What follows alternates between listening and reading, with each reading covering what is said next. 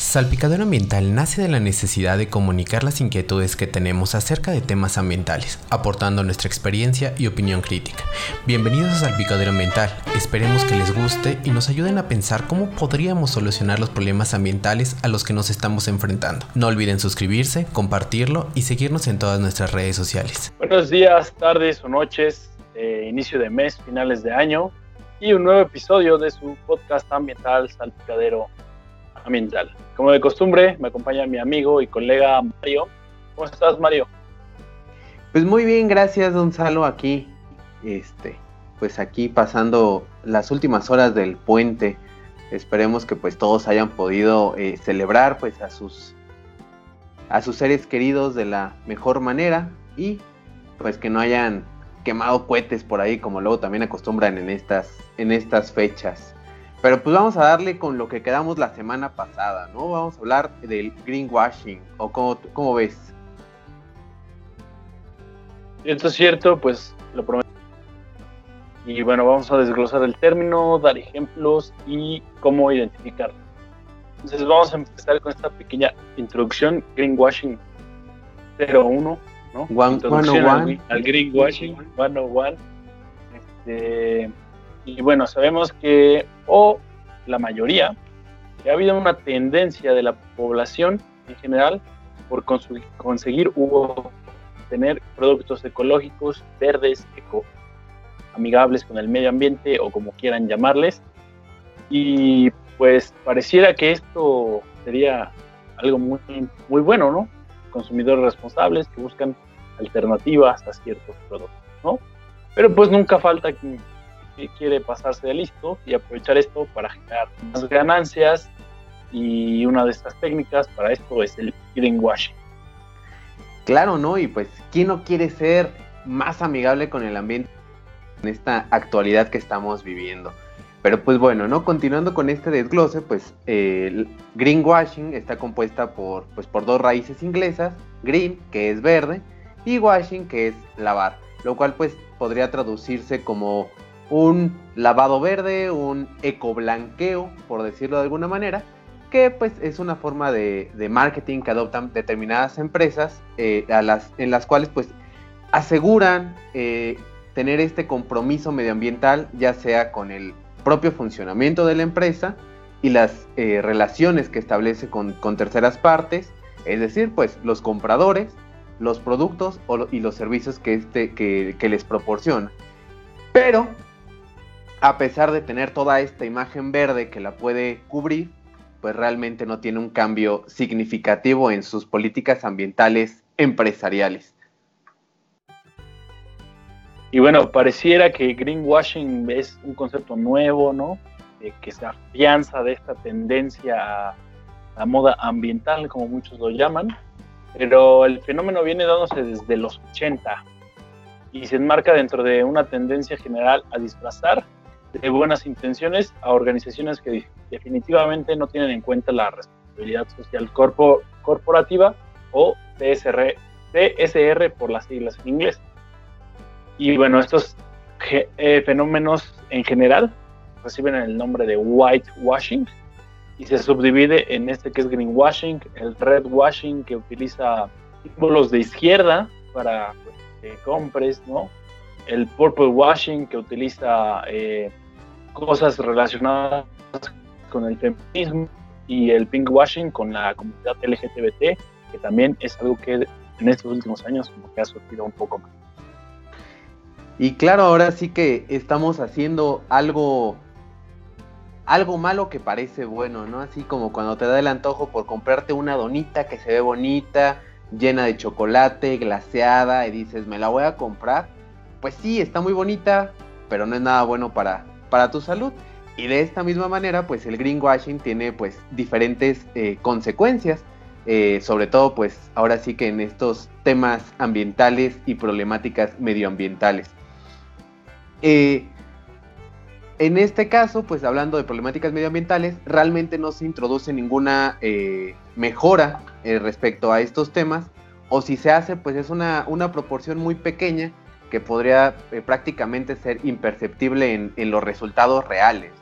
Eh, otro problema pues es el engaño al consumidor, eh, las organizaciones o las organizaciones de consumidores pues suelen tener el puesto, un ojo puesto en los fenómenos del greenwashing, dado que al estar vendiendo pues unas propiedades que realmente no tienen el producto que están consumiendo y pues la parte que es la realidad. Así es que esto se hace como un, verdadero engaño al consumidor. El consumidor compra algo que piensa que es bueno y que va a ayudar al ambiente, cuando pues realmente no lo es. No es. Y todo esto pues provoca una, desafección del público o, que el público simplemente pues ya no quiere comprar nada, nada, nada verde. Esto pues ha comprobado que por los clientes que de, un sector determinado que quieren ser más ecológicos, por, por decirlo de alguna manera, pues pierden esta confianza en los productos verdes que les están vendiendo cuando salen eh, a la luz la realidad de estos productos que no son para nada verdes y pues este, estos casos de greenwashing. Entonces, pues no solamente se penaliza a las empresas al ya no comprarle los productos como tal, pero pues en esta parte eh, a las otras empresas de, la misma rama que sí están haciendo cosas verdaderas por el ambiente, pues también se les está castigando, porque al perder la confianza, pues ya no quieren comprar otros productos que sí podrían ser realmente, eh, pues verdes, por llamarlos de alguna manera. Exactamente, y digamos, esas son como ciertas consecuencias del greenwashing en cuanto a materia de consumidor, un poquito. Y bueno, ahora vamos a ver cómo, cómo se desenvuelve este greenwashing, qué técnicas se utilizan. La primera es eh, esto conocido como marketing verde, en donde pues, las empresas y organizaciones utilizan colores verdes, imágenes de un bosque, un río, algún animal, ¿no? Para dar a entender al consumidor que pues, son respetuosas con el ambiente, aunque pues, no se haya introducido ningún cambio en el producto o en la política. La estrategia más común y bueno, si ahora pones más atención, verás que eh, hay varios productos que siguen este patrón. Después seguimos con los cumplimientos de requisitos legales, ¿no? Hay marcas que se anuncian como verdes o solo un producto se anuncia como verde y cuando realmente lo, que, lo único que se hace es cumplir con la legislación ambiental vigente. No hay como ningún plus o extra de lo que requiere la ley, por así decirlo. Estamos están los que son parcialmente verdes, donde se introducen pequeñas mejoras eh, que realmente son poco significativas y las, verdes, las venden como un esfuerzo titánico, ¿no? Como si recogimos todo el carbono de la atmósfera y hicimos esto, ¿no? Este, aunque el resto de las actividades, normalmente las principales, son un altísimo impacto ambiental negativo, ¿no? Eh, aquí se incluyen productos que son perjudiciales per se y los cuales se venden como sanos cuando se introduce una ligera. Uy. Final, eh, también tenemos lo que es la vaguedad, ¿no? Entonces, eh, ¿qué, ¿qué, significa esto? Que te hablan como al aire, ¿no? O digamos estas verdades a medias, tipo, estamos trabajando por reducir nuestra huella de carbono o queremos mucho a nuestro planeta y son generalmente los eslóganes vagos, sin, fundamentos, que no tienen esa, esa información detrás de cómo estoy, cómo están reduciendo su huella de carbono, cómo muestran que les interesan por el planeta, eh, que no informa al cliente el compromiso real. De este se relaciona mucho lo que es la no prueba, donde pues hablan de resultados concretos, pero no se ofrecen pruebas fehacientes de que la empresa realmente lo esté llevando a cabo. Eh, las mejoras ambientales siempre deben de ir acompañadas de transparencia. Y finalmente tenemos lo, lo que es desvirtuar resultados y mentir. hay muchas empresas que mienten o eh, tergiversan sus resultados en cuanto a la política ambiental, en cuanto a los mismos resultados, no sé, de, me ocurre una reforestación o una arborización, ¿no? Arborizamos con 100.000 árboles tal lugar, pero ya no te dan la tasa de, supervivencia, eh, si se va a seguir, si se le va a dar un seguimiento a esa arborización o a esa reforestación. tal vez te mueren todos los árboles y se hizo la acción. Claro. Ya no, ya no, ya no se, le dio un seguimiento y pues ya no se le, se le aporta a la ciudadanía, ¿no? Entonces, incluso hay quienes usan sellos para los cuales están realmente certificados. Sí, es este, pues este caso, ¿no? Hay muchas, muchas empresas con, con estas ambigüedades, ¿no? Eh, medioambientalmente responsables. Eh, reforestamos 100 mil árboles en diciembre, pero como tú lo dices, este, no hay, no hay este, un seguimiento como tal en, en esta cuestión que, de lo que están haciendo realmente, ¿no? O qué es lo que sucedió con esas fotos bonitas que publicaron a finales de año, donde plantaron miles y miles de árboles, pero pues ya no continúa.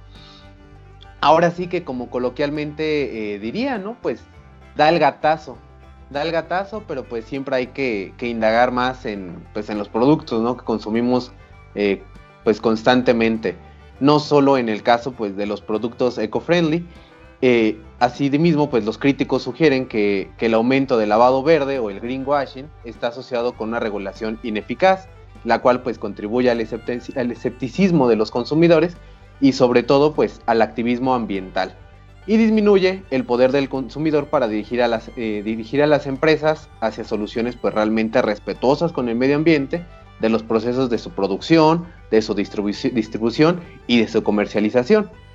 Eh, muchas de estas empresas pues utilizan eh, el lavado verde o el greenwashing como, como una forma de reparar la percepción pública que tienen ellos de, de su marca. Eh, además, pues la divulgación de la información por parte de las empresas se realiza de una manera sesgada con el fin de maximizar su, percepción de legitimidad, pero hay un número creciente de auditorías sociales y medioambientales que toman eh, eh, posturas y señalan los engaños en la ausencia de la supervisión y la verificación pública externa. Y bueno, ahora ya vimos cómo funciona eh, lo que pasa, por qué se hace este greenwashing. Y pues ahora vamos a, se diría, apuntar con el dedo, a señalar algunos eh, famosos o no tan famosos actos de greenwashing. Y empezamos con los plásticos oxodegradables, que son diferentes a los, a los biodegradables. Eh, y también prometen ser la solución a los plásticos comunes porque se degradan en menos tiempo. Pero hay que recordar que cualquier plástico no se degrada, sino que solo se descompone en microplásticos, eh, que terminan nuestros mares, en nuestra comida, incluso en nuestro cuerpo. Si no recuerdan esto, pueden checar el episodio de microplásticos que hicimos ya hace un tiempo. Ahí viene un poquito más desglosado y también hablamos de los plásticos biodegradables. Y bueno, con los oxodegradables, pues realmente este plástico es una mezcla de sales metálicas, ¿no? Pero entre estas sales el cobalto y otros metales pesados. Entonces no es como la mejor alternativa y aparte ya están prohibidos en más de 100 países, entre ellos Panamá, Perú, Australia y Corea. Sí, ahora sí que, que en, todos, en todos lados vemos el, el, el greenwashing. Ahora sí que Aquí en México, pues el, ejemplo político más común o más eh, notorio, pues es el Partido Verde eh, eh, mexicano. Y pues sí, aunque usted no lo crea, pues el, green, el greenwashing político existe. teniendo en cuenta que el, el Partido Verde es el único partido en el mundo que no está afiliado pues a la red internacional de partidos verdes en, del mundo para quien entienda de, fútbol, pues es un, villamelón. Eh, y pues se va con, quien más le conviene dentro de la, de la política. Él pues ya estuvo con, con los, verde, y los verdirrojos, ya también estuvo un rato ahí con los azules. Y pues ahorita está ahí muy, muy pegado con, con los color vino, ¿no? Que, que están ahorita teniendo su, su reinado, ¿no? reinado, sí aunque es una democracia, sí parece más una oligarquía, más o menos, en casi todo el país. Pero pues, ¿qué cosas con la política mexicana? Siempre sale en este programa ambiental un poco de política mexicana. Tantito, tantito. Así es. Y retomando o hablando todavía de política, el Acuerdo de París es otro cuestionable greenwashing mundial y tal vez uno de los más grandes de la historia, pues este fue firmado por representantes de 196 países con objetivos de combatir la crisis climática. El objetivo era evitar que la temperatura promedio del planeta aumentara 2 grados Celsius, pero no existe una metodología, un sistema, parámetros para establecer los objetivos de cada país. No hay incentivos, ya sea económicos, eh, solo se me ocurren económicos, eh, para los países que logren sus compromisos, o en caso contrario, alguna consecuencia para quien no lo logre. Como generalmente casi todos eh, las cuestiones ambientales son, eh, ¿cómo se llama? Voluntarias, ¿no? Uno dice, ah, pues yo lo hago por buena onda, ¿no? Eh, pues no existen estas, estas consecuencias, estos incentivos para quien realmente lo logre, ¿no? Y justo este año que se reunieron, pues solo cuatro países, Gambia, Marruecos, India y Costa Rica, pues están haciendo lo necesario para cumplir los objetivos, ¿no? El mayor emisario de GEI, de gases de efecto invernadero, salió del acuerdo, y bueno, los demás juegan a, a hacer políticas y nada más. Entonces, es por eso que se piensa que el Acuerdo de París es greenwashing. Y sí, es, es algo, algo bastante eh, claro, ¿no? Ahí, eh, pues muchos países se suben por, pues por la moda, por decir, ah, sí, yo estoy comprometido con el ambiente, cuando realmente no existe una política ambiental clara detrás de todo esto que sustente lo que realmente va a ser. Y otro claro ejemplo, pues, del, del greenwashing es el reciclaje muchos en nuestras casas diremos, no, pues es que nosotros separamos la basura o nosotros hacemos esto o, los mismos gobiernos, ¿no? El gobierno de la Ciudad de México inició su campaña para separar la basura en siete grupos diferentes, pero pues realmente qué porcentaje de esto que se separa se recicla. Así que eh, pues mientras la infraestructura para hacer el reciclaje está ahí o está en los diferentes países, eh, solamente el 9% del plástico a nivel mundial es el que se recicla, o sea, el 9% del 100%. ¿Cuántas toneladas y toneladas eh, son? En Europa, el 70% del plástico reciclable pues termina en los rellenos sanitarios. En Estados Unidos esa cifra es del 91% según eh, The Economist y Bloomberg. En el aprovechamiento de, reciclables eh, valorables como metales, plásticos y cartón, en México pues alcanzan apenas cifras del 19% y del 23% del total que se genera. Ahí pues nomás para que se queden con, los datos. Mientras tanto, en el Pacífico pues las islas de plástico siguen creciendo y no hay una, solución eh, pues viable o que esté a la vuelta de la esquina para poder hacer algo. Así es, este, el reciclaje, mucha gente, influencers ambientales, gritan a realizarlo, pues no desmerita que no ha hecho algo potencialmente medible, ¿no? Las, eh, las cantidades de plástico cada vez son más las que llegan a los mares, aunque tengamos esta polución, ¿no? Y no recordemos que siempre, siempre, siempre la primera opción debe ser rechazar, ¿no? Y finalmente, y, estos son muy globales, quieren algo un poquito más puntual para identificar el greenwashing, mm, tomemos estos ejemplos, ¿no? Un paquete de plástico que contiene una cortina, no sé, de baño nueva, etiquetada como reciclable, pues no está claro si es el paquete o la cortina de baño la que es reciclable, ¿no? Eh, en cualquier caso, pues la etiqueta es engañosa y cualquier parte del paquete es contenido que no sean menores, no se va a poder reciclar. Otro ejemplo es que, por ejemplo, una alfombra de baño, de sala, de, cuarto, lo que ustedes quieren, tiene la etiqueta de 50% más de contenido reciclado que antes, ¿no? ¿Qué tanto tenía de contenido reciclable antes, no? Exacto. reciclado eh, era del 2%, pues ahora va a tener 3%, ¿no? Entonces, suena bastante, pero pues no se sabía, ¿no?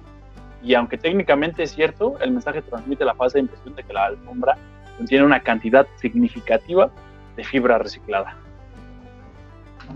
Sí, es, igual, ¿no? Creo que esto me recordó un poco a, las botellas eh, de agua, ¿no? Que dicen elaboradas con no sé qué tanto porcentaje de materiales reciclables, pero pues realmente cuál era el porcentaje que, que tenían antes, ¿no?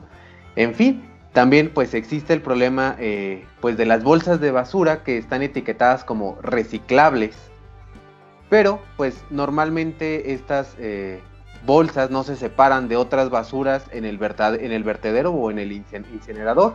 Por lo cual pues es muy poco probable que estas se vuelvan a utilizar para cualquier otro, eh, otro propósito. La afirmación pues es engañosa, ya que afirma un beneficio ambiental cuando pues realmente no existe un beneficio significativo, porque no se separa ni se recicla la basura realmente dentro de las de los países, ¿no? Y no estamos hablando pues ahora sí que nada más de México. Estamos hablando de el porcentaje que está sucediendo en Europa, país de primer mundo o país desarrollado, ¿no? Como como se dice normalmente y actual en la actualidad y pues en Estados Unidos del 91%, en donde es el país top de los tops en los países desarrollados, ¿no? Sí, sí, sí, entonces ojo ahí, ojalá con esos ejemplos ya puedan tener una comprensión más sobre que el reciclaje pues no es la panacea de la sustentabilidad este, y que bueno, existen otras cosas. Y pasando a, a la comida rápida, uno de los mayores emisores también de gases en invernadero, Burger King presentó una estrategia para reducir las emisiones de metano pues, que produce el ganado al digerir su alimento, modificando su dieta con la hierba timbopongón, timbopogón, ajá, ya que la producción de carne es una de las industrias que más genera gases de efecto invernadero, y esta hierba podría reducir las emisiones diarias de, de metano en un 33%. Aquí puede entrar esto del greenwashing, ¿no? ¿Cuánto? Bueno, es, aunque no creo porque la producción de metano es enorme por las vacas. sí, sí, sí. Sí, es lo, que hablábamos otra vez, ¿no? O sea, es la mayor producción de metano a nivel pues mundial, ¿no? Esta cuestión de la ganadería. Y sin embargo, con esta nota que, que, estás eh, mencionando, pues reducir el problema con una sola medida precautoria como lo es el cambiar la dieta del ganado para bajar la emisión de gases metano, pues parece eh, ignorar completamente el trasfondo de la crisis ambiental, anteponiendo pues una estrategia publicitaria a un modelo sustentable de producción o hacia alternativas utilizadas eh, anteriormente como sustitutos de carne podría ser para la gente que, que quiere reducir su consumo de carne. Así es, digo, creo que también aplica para, para la dieta humana, cambiando un poco nuestra dieta no necesariamente tenemos que ser veganos o, vegetarianos, pero cambiando se reducen considerablemente también las emisiones que nosotros generamos al comer. Y, y pues estaba muy padre esto que hace Burger King, la verdad. También hizo, vi un tweet en el que ponen de, bueno, la, la cadena de, de Reino Unido dice, compra una Big Mac y dice, es algo que no pensábamos que fuéramos a hacer, pero eh, ya sea en cualquier cadena de restaurantes, pues se volvió a emitir una cuarentena ahí, entonces este apoyo, ¿no? Se vio muy bonito, entonces Burger King lo está haciendo bien. Y pues finalmente, casi todo el programa me ha pasado con esto en la mano. ¿Por qué? Porque recientemente estaba yo navegando en Facebook y vi pues una tienda online ¿no? de productos sustentables. Un rastrillo eco-friendly, por así decirlo, como este, solo que en color oro rosa, estaba en 150 Cuando a mí este, este, este, que tal vez sea el mecanismo más sencillo porque es como un tornillo, ¿no? Se le quita la cabeza completa para poder meter la navaja y cerrarla y otra vez, ¿no? Y, esos eh, tenían como el sistema de mariposa, que abre así y cierra así, no hay necesidad de quitarle la cabeza. Pero este, este me costó 15 pesos en un mercado, 15 pesos, ¿no? También eh, pasa esto con los productos eh, eco-friendly o que también pueden ser falsos, mentalmente amigables, que le suben el precio estratosféricamente, ¿no? Eh, casi el 100%, de 10 pesos a 150, más, ¿no? Un poquito más, eh, a 150 pesos, ¿no? Es, eh, pues hay que buscar la tendencia de comprar en línea, es, es, grande, tal vez sea de las más seguras ahorita por la situación que estamos, pero siempre hay que buscar. Prefieren pagar 10 pesos y trabajar un poquito más en poner la navaja, o 150 y que el color sea oro rosado y, bueno, no sé. No, no, Dijeras tú, eh, perdón Mario, dijeras tú, ok, al, comprarlo este, vamos a apoyar o la, la, mitad de tu compra del producto va a ir a, no sé, a WWF o a la conservación del jaguar o, a la conservación de los mantos prácticos de la ciudad de México cosas así. Ok, estás justificando el precio y tal vez en tu página tengan como eh, esa alianza o esa evidencia de que, de pero si solo es por el hecho de, de, lucrar, pues está bien en manera en materia de emprendimiento, mentalidad de tiburón, le estás sacando el 100% al producto, ¿no? Pero, no sé, éticamente no me parece correcto. Sí, sí, sí, justo, ¿no? Eh, es este, ahora sí que, que, y seguramente, ¿no? La pides y el mismo material que tiene esta, esta de internet que podrías pedir por 150 pesos, es el mismo material que la que tú tienes en la mano, ¿no? Y sucede lo mismo, o sea, por ejemplo, yo lo veo con las navajas de la marca famosa que ha existido durante siglos y siglos y la encuentras en todos los supers para rasurarte, que tiene la Match 3 y la Match 1 y no sé de qué tantas cosas. O sea, es una comprar el, la primera con sus tres repuestos te salen 250 pesos. Cuando la misma, pues tú lo estás mostrando. O sea, es prácticamente el mismo diseño, 15 pesos, funciona para lo mismo. Y es este, pues este es un, es un gran ahorro a la economía, ¿no? O sea, por ejemplo, yo con la que me rasuro me costó igual, creo que 20 pesos. Y los repuestitos me cuestan 11 pesos la cajita con no, 15 pesos la cajita como con 11 repuestos. Ajá, una cosa así. Y te dura pues pues bastante, ¿no? Y, y pues pues nada, ¿no? O sea, ahora sí que en esta cuestión de, del reciclaje que no es la panacea, pues en cada uno de, de ustedes que están escuchando esto, pues pueden aplicarla de hacer su propia composta en casa. Si tienen plantas o si no tienen plantas, pues pueden hacer ahí su, su compostita con todos sus desechos orgánicos para que no terminen en un vertedero produciendo metano a la atmósfera tal cual. Así es, hay distintos compostas. Yo intento hacer composta seca porque es como la que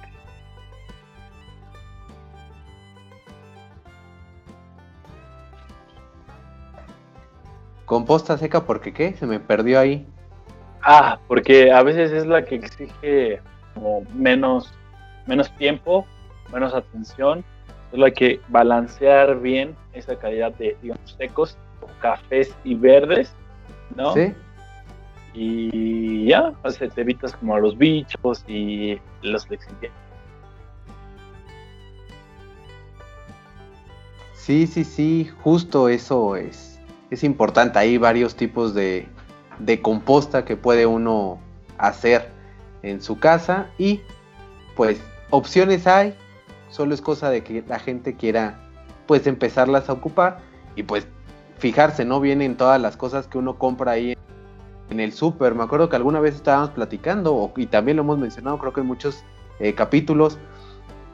El detergente que te venden en el súper en un empaque de cartoncito, eh, amigable con el, con el ambiente, ¿no? Pero cuando le quitas el cartoncito que tiene por fuera, pues dentro es una bolsa de plástico gruesa para que no se rompa, en la que conserva pues el producto, ¿no?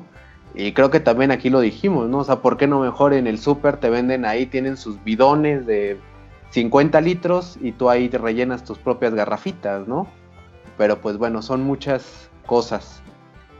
Y creo que ya había, ya estaba, no sé si eh, Unilever o alguna de esas están en ese sector de los productos de limpieza ya querían empezar a poner como distribuidores, como las de estas de agua o de detergentes. Hay de hecho, digamos, de manera individual, ya igual aquí en la ciudad de Toluca, hay unas que venden el detergente para que tú lleves tu, tu, tu botella o lo que utilices y lo rellenes. Y justo hablabas de ese, ahora también lo que me sorprendió bastante, y eso es una anécdota pues personal, mi papá toma mucho café de la marca de la sirena, ¿no? Le encanta, no sé por qué, pagar sobreprecio el café. Eh, y estaba viendo un artefacto similar al del este detergente.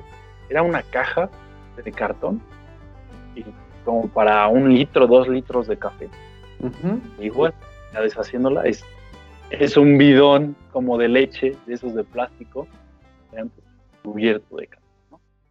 Entonces, como de greenwashing 100%. Eh, pero es que está difícil, ¿no? Es, es un líquido. ¿Cuál sería un, un medio responsable de usar? Solo, solo tu taza, pero ese era como café que quieres llevar. En vez de ser como las señoras que hacen su olla de café de los tamales acá, litros, pues hizo el de Starbucks acá pagado obviamente a sobreprecio, pero bueno, son los gustos de cada quien. Pues se puede aplicar las estas, eh, los bidones, estos naranjas que se llevan a los partidos de agua, pero lleno de, pues de cafecito, los he visto, los he visto en algunos, eh, digo, apenas aquí en Toluca creo que no había tantos, o al menos estoy viendo más, de los triciclos que llevan su canastota y, y su pan. Y traen, traen esas madres naranjas, este, bueno, en esos contenedores naranjas, este, el, café tal cual, el café tal cual, y ahí pues te, van sirviendo ahí tu, vasito, tu taza. Pues sí, es como la alternativa, ¿no? Pero bueno, papá, si escuchas esto, ya no tomes tanto ese café. Hay mejores cafés a mejor precio, de local. Y pues bueno, parece ser que ha sido todo por hoy. Mm, un tema bastante largo, ¿no? El greenwashing y este, esta nota de Burger King.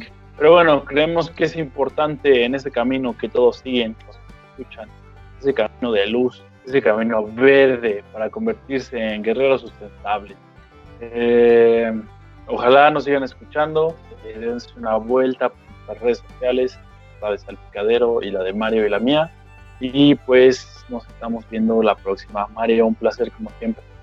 Igualmente Gonzalo, un placer como siempre y pues esperemos que les haya gustado el episodio y si ven por ahí en algún anuncio publicitario o lo que sea y demás, algo con greenwashing, pues ahí coméntenoslos para estar ahí al, al pendiente. Hasta luego. Nos vemos, cuídense. Muchas gracias por haber escuchado este episodio hasta el final.